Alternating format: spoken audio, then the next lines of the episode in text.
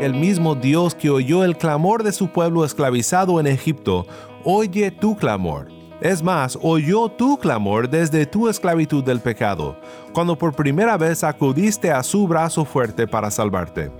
Nunca lo olvides porque será de gran consuelo en momentos cuando desde tu angustia clames a tu Dios. Dios oye nuestro clamor.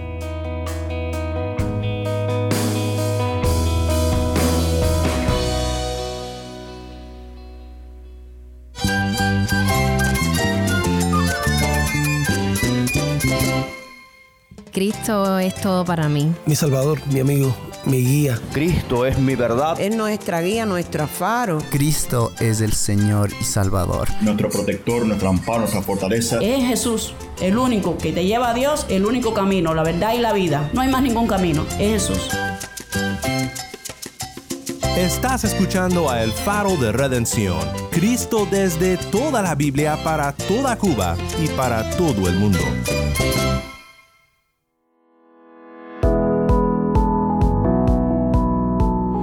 Hola, mi nombre es Daniel Warren, gracias por acompañarme aquí en El Faro. Seguimos en nuestra serie titulada El Evangelio según Éxodo. ¿Alguna vez has clamado a Dios en un momento difícil? Tal vez en estos momentos necesitas una palabra de consuelo, una verdad que te ayude a confiar en Dios en medio de tu angustia. Aprendemos en Éxodo 2, 23 al 25 que cuando clamamos a Dios en nuestras dificultades, podemos confiar en que nos oye y que nos ama y que no se olvida de su promesa. Si tienes una Biblia, busca Éxodo 2, 23 al 25 y quédate conmigo.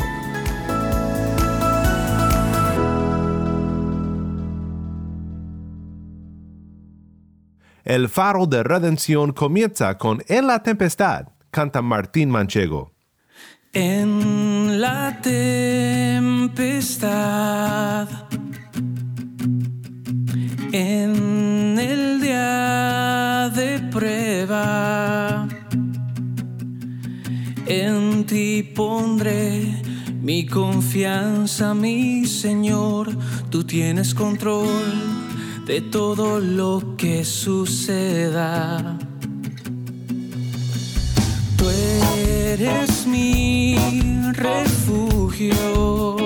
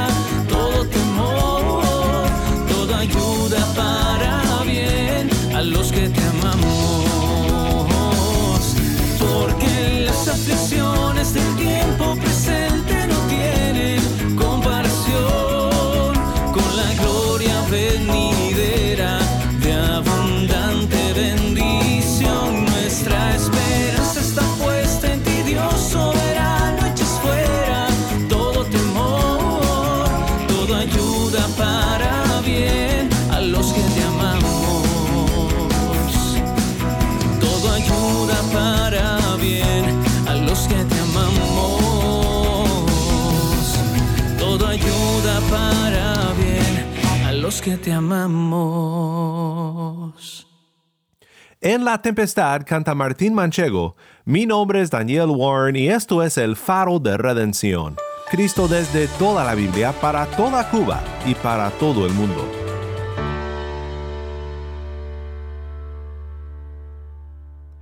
Pues hemos visto mucho en solo los primeros dos capítulos de este libro, y estoy muy emocionado de poder seguir estudiando y encontrando más verdades sobre Dios y su Evangelio en nuestro estudio del libro de Éxodo. Llegamos el día de hoy a una nueva etapa de la historia. Comenzamos en el capítulo 1 recordando una promesa que Dios había hecho a su pueblo y esta promesa vuelve a tomar el lugar central en nuestro texto de hoy.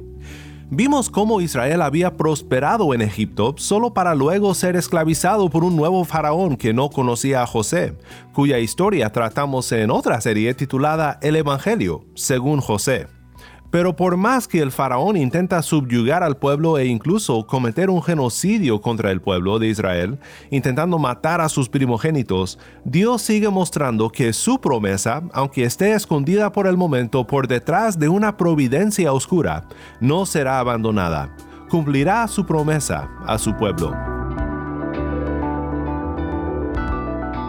Hemos visto también cómo entra Moisés en la historia, un hombre que Dios comisionó como el liberador de su pueblo. Criado en la casa del faraón, privilegiado, instruido por los mejores maestros del día, todo en preparación para su llamado. Por la fe, huye de Egipto a Madián, donde por ahora lo hemos dejado en su nueva comunidad y con su corazón decidido por la fe a seguir a Dios como ciudadano del cielo y extranjero en la tierra. Regresaremos a Moisés mañana, pero hoy nuestra historia nos lleva de vuelta a las arenas de Egipto, al pueblo de Dios esclavizado y obligado a servir al reino egipcio en condiciones difíciles, peligrosas. Y la pregunta es esta, la gran pregunta, ¿dónde está Dios? ¿Y qué hará para cumplir su promesa? Nuestro texto de hoy es breve y dice de la siguiente manera, en Éxodo 2, 23 al 25.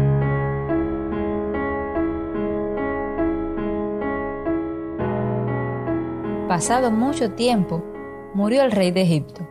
Los israelitas gemían a causa de la servidumbre y clamaron. Su clamor subió a Dios a causa de su servidumbre. Dios oyó su gemido y se acordó de su pacto con Abraham, Isaac y Jacob. Dios miró a los israelitas y los tuvo en cuenta.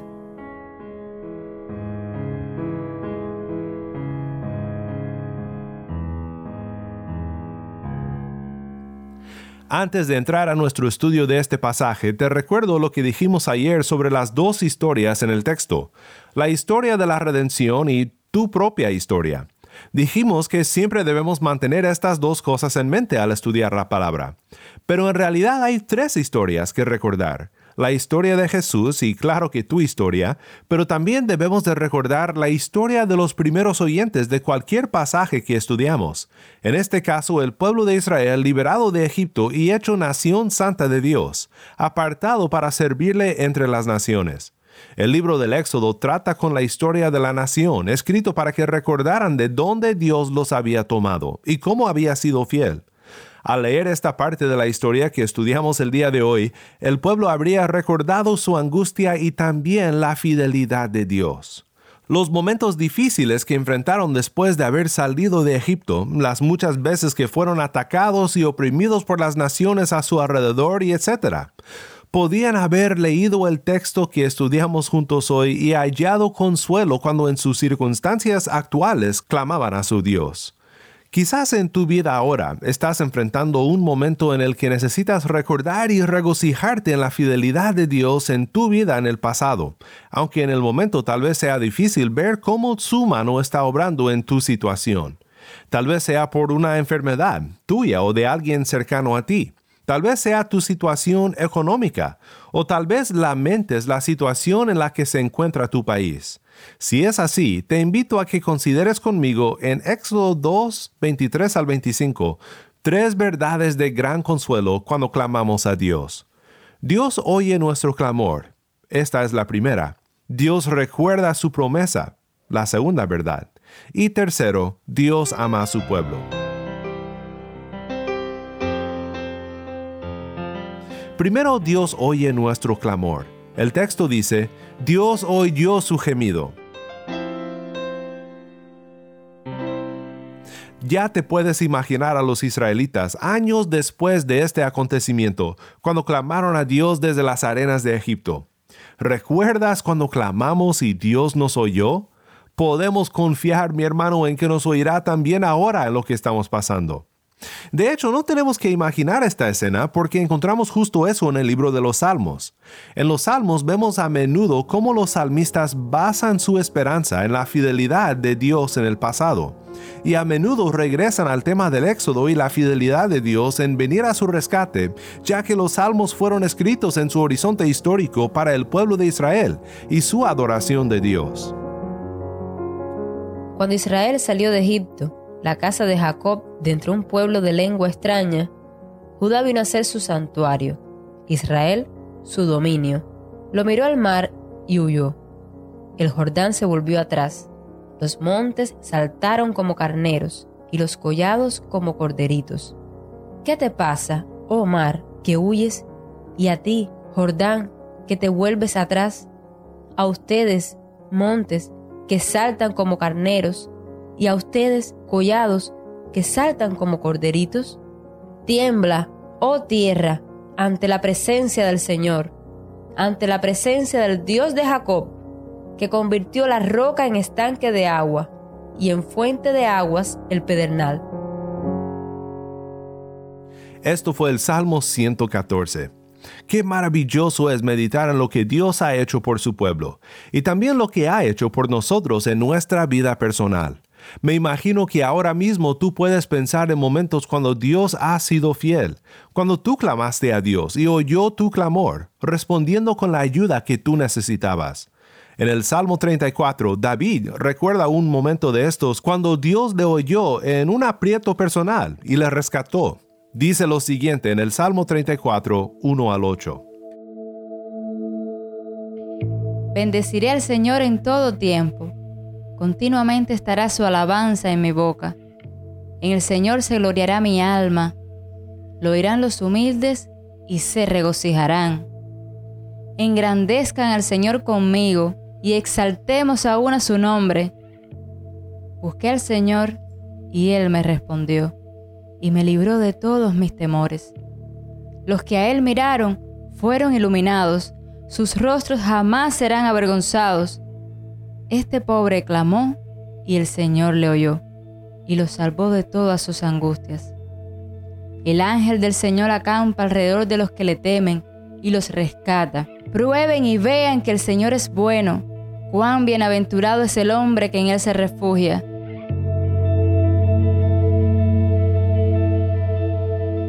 Veremos más adelante en esta serie las cosas tan asombrosas que Dios hará para rescatar a su pueblo de su esclavitud. Y quiero que siempre recuerdes que el mismo Dios que oyó el clamor de su pueblo esclavizado en Egipto, oye tu clamor. Es más, oyó tu clamor desde tu esclavitud del pecado, cuando por primera vez acudiste a su brazo fuerte para salvarte. Nunca lo olvides porque será de gran consuelo en momentos cuando desde tu angustia clames a tu Dios. Dios oye nuestro clamor. Segundo, Dios recuerda su promesa. El primer punto trataba con nuestra historia personal, el gran consuelo de saber que servimos a un Dios que nos oye. Y el segundo punto trata especialmente con la gran historia de la redención. Y es por eso que nos es de gran consuelo en nuestros momentos de angustia. El texto dice, se acordó de su pacto con Abraham, Isaac y Jacob.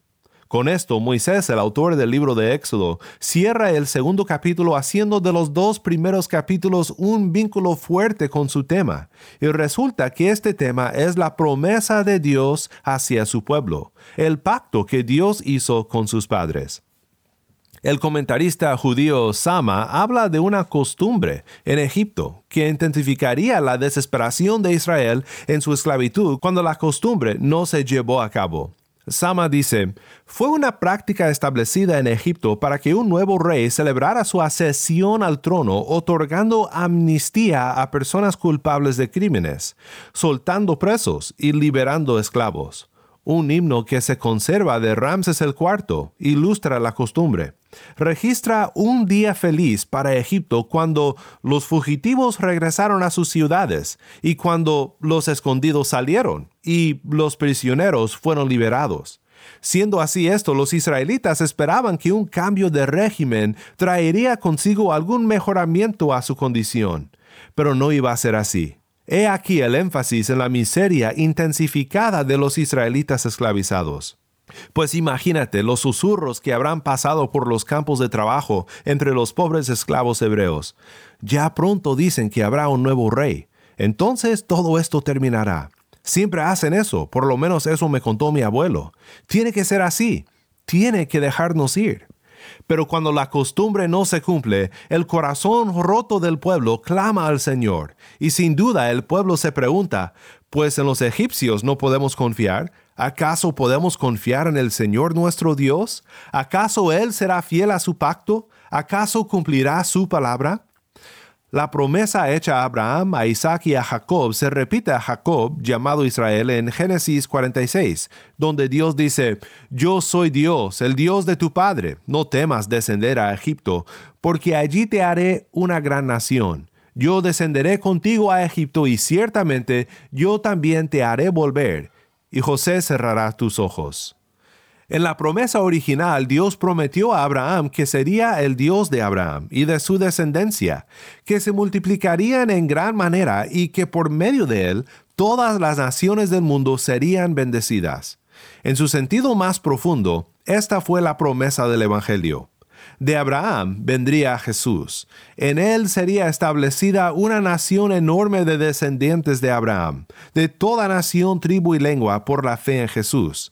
Y así todas las naciones del mundo serían benditas, por su inclusión en el gran pueblo que Dios establece por su promesa a Abraham. Así que este aspecto de nuestro texto liga la historia de los israelitas en Egipto a la gran historia de la redención y es este cumplimiento de la gran historia de la redención que cambia tu vida, uniéndose también a ti el cumplimiento del antiguo pacto de gracia hecho a Abraham y cumplido en Cristo Jesús. Primero vimos que Dios escucha nuestro clamor. Segundo, Dios recuerda su promesa. Tercero y último, Dios ama a su pueblo. No estoy muy contento, la verdad, con la traducción de la Nueva Biblia de las Américas en este texto cuando se trata de la última frase, donde dice en nuestra traducción, los tuvo en cuenta. En hebreo dice Yedá Elohim, Dios los conoció regreso a los comentarios de Sama, porque aunque sea comentarista judío y no creyente, sí nos puede iluminar bastante sobre el texto hebreo y el uso de esta palabra tan importante. Sama dice lo siguiente sobre el verbo yedá. Es un término clave, dice Sama, en las narrativas del Éxodo, y aparece más de 20 veces en solo los primeros 14 capítulos. La traducción usual, conocer, para nada hace justicia a la riqueza de su rango semántico.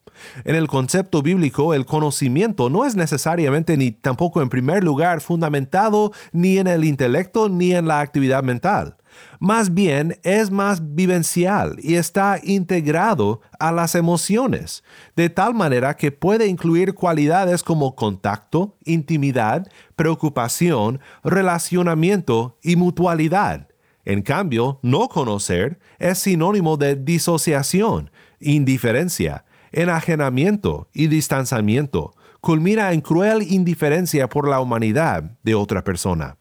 Esto es lo que pasa entonces. En una sola palabra de la historia del Éxodo, en un texto donde el pueblo clama a Dios desde su angustia, Moisés les recuerda a los israelitas del infinito e inquebrantable amor de Dios por su pueblo.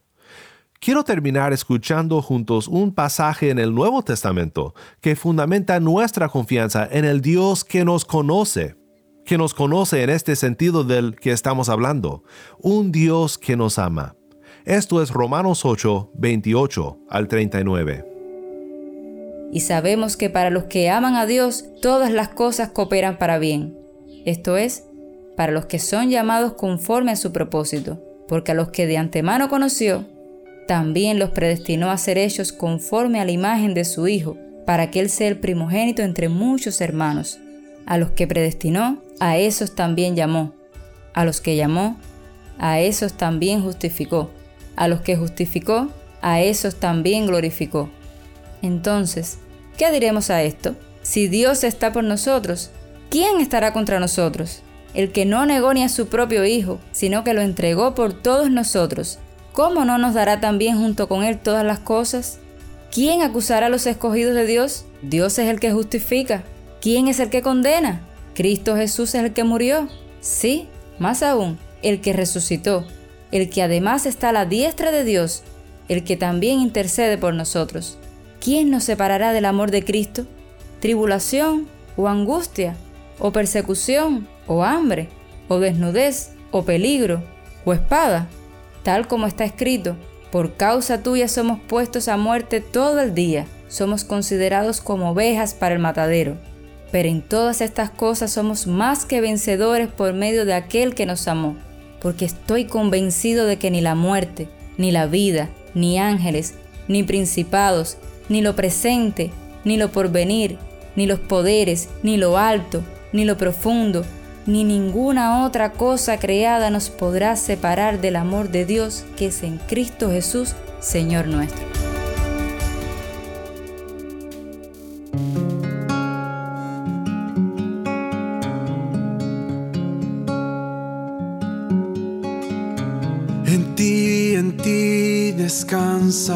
Todo mi ser. De ti, de ti viene la salvación. Y solo tú eres mi roca, refugio y salvación, tú colmas, en ti jamás sabremos de caer.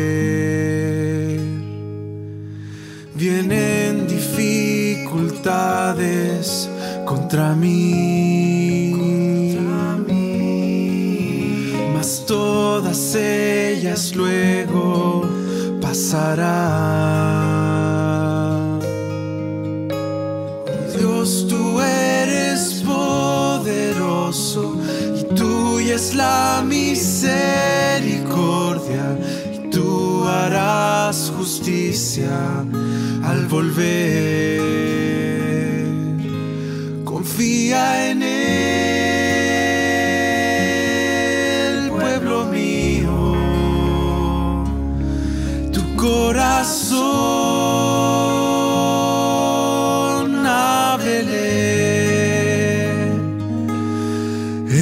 Está.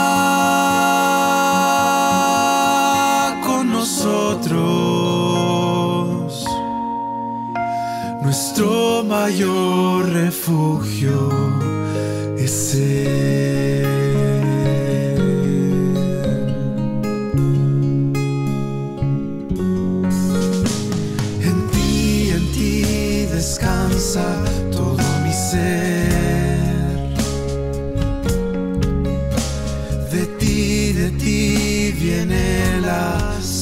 Salvación.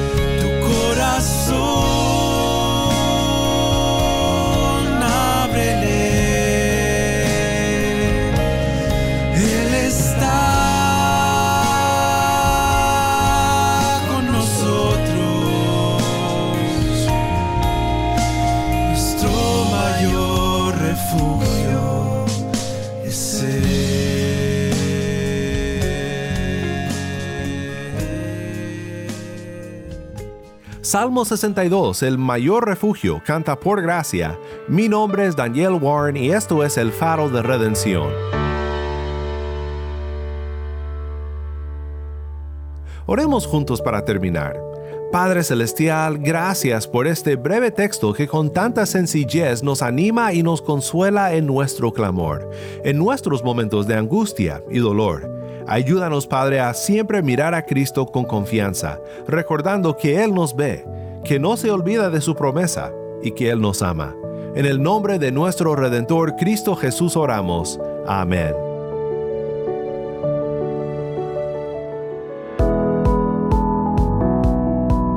Si estás en sintonía fuera de Cuba y deseas seguir escuchando contenido cubano como este, ora por nosotros y considera unirte con nosotros financieramente para seguir proveyendo este espacio para la voz del pueblo de Dios en Cuba. Para más información sobre el faro y sobre cómo puedes ayudar, visita nuestra página web elfaroderedencion.org. Nuevamente nuestra página web elfaroderedencion.org. ¿Tienes una historia que contarnos sobre cómo el faro de redención está impactando tu vida?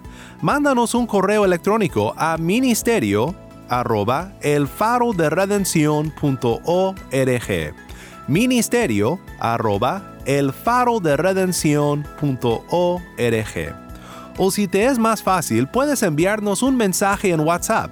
Nuestro número es 1-786-373-4880. Nuevamente nuestro número de WhatsApp 1-786-373-4880. Y no olvides buscar el perfil del Faro de Redención en Facebook, Instagram y Twitter, donde encontrarás diariamente más recursos para animarte en tu fe.